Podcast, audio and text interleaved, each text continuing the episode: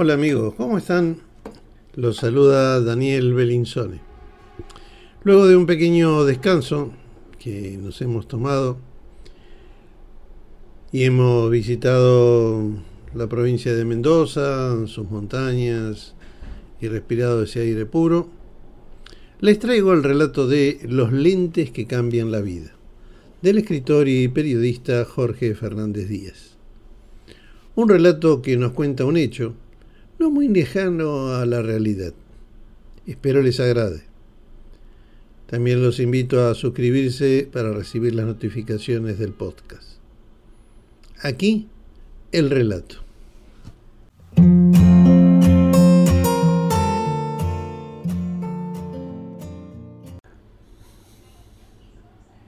Patricia era una leyenda del periodismo económico. Una mujer recatada y fría, que vestía siempre de gris y que no tenía vida personal. Hasta que cumplió 47 años. Se enamoró de un pintor y perdió la cabeza. Fernández era un amigo de toda la vida y andaba en la mala. Así que la llamó para pedirle que le diera trabajo, a lo que Patricia aceptó y lo citó en sus oficinas. Cuando se encontraron, él casi no la reconoció en su vestido colorido y de buen corte, tacones aguja, una cara diferente, se había retocado el mentón, con el pelo suelto y largo. Se saludaron efusivamente y recordaron viejas anécdotas. Fernández no pudo evitar piropearla, lo que hizo que ella le comentara su estado actual. Patricia le contó que ella veía la vida en blanco y negro, que el mundo y las sociedades se explicaban por la economía y la geopolítica. No sabía que el mundo se explicaba por el amor y el sexo. Había pasado sin escalas del blanco y negro al color. Conoció a su novio en una fiesta de cumpleaños. Él era un pintor figurativo que vivía en Trenkelauken y que en la intimidad ella lo llamaba mi Rembrandt o simplemente mi. Después de un tiempo por Buenos Aires, pasando días de pasión, Mi había regresado a su pueblo, donde decía estaba su universo pictórico y desde entonces mantenían un fogoso romance a la distancia. Cada mañana se llamaban para ver cómo habían dormido. Él la consultaba sobre qué camisa ponerse y cómo encarar cierto problema doméstico. Se prometían besos y caricias y se volvían a comunicar por mail todo el santo día. Al mediodía y a la tarde almorzaban y merendaban juntos, cada uno a un extremo de la línea. Los cruces seguían hasta medianoche, cuando ya cada uno en su cama, Patricia y Rembrandt tejían durante horas confidencias y sueños. Patricia se sentía una verdadera esposa de esa casa remota a 400 kilómetros de distancia. No se privaba tampoco de comprarle la ropa, los pinceles y las pinturas, y de enviárselos por encomienda todas las semanas. Era toda una mecena del arte. Rembrandt quería que ella abandonara todo para instalarse en Trenkelauken, pero Patricia pretendía lo contrario. Ninguno de los dos cedía, a pesar de ese amor volcánico. Se encontraban una vez por mes a mitad de camino en una hostería de ruta, donde pasaban el fin de semana.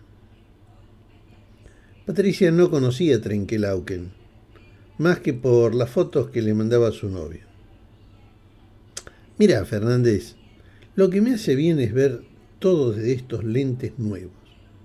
E hizo un ademán como si tomara unos anteojos invisibles del escritorio y se los puso.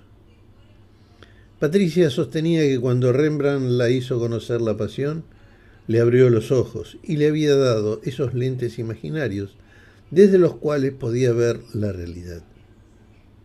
No la realidad aparente y superficial que se ve en los ambientes de trabajo, sino la realidad que se esconde debajo de los gestos teatrales de las personas.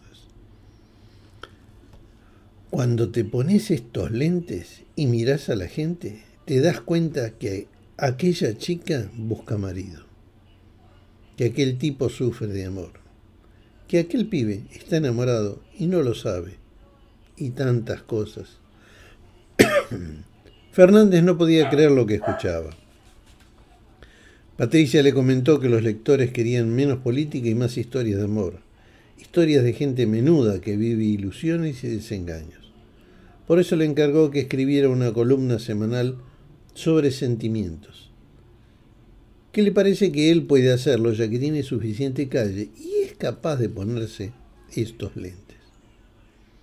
Patricia hizo el ademán de quitarse los lentes invisibles y se los tendió a Fernández, que los tomó en el aire, comentando, mirá que el amor es engañoso y resbaladizo. Antes de despedirse, ella le pidió que viajara a Trenkelauken, conociera de Rembrandt, charlara con él para entender la integridad del amor y que entregara la columna todos los jueves, sin falta. Fernández viajó a Trenkelauken, pasó tres días allí, lo entrevistó a Rembrandt e hizo una investigación de campo que le bastó para entender la filosofía del pintor. Este tenía dos hogares paralelos, un juicio por alimentos y otro por fraude. No pintaba un cuadro desde 1987 y mantenía otros dos romances a distancia con una cordobesa y una neuquina, quienes le enviaban cheques mensuales para sostener su obra y con quienes se encontraba en hoteles de ruta un fin de semana por tres. Al cuarto descansaba.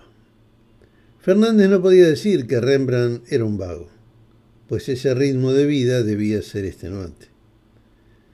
Fernández guardó los lentes invisibles en un bolsillo y regresó a Buenos Aires, pensando que debía buscar otro trabajo.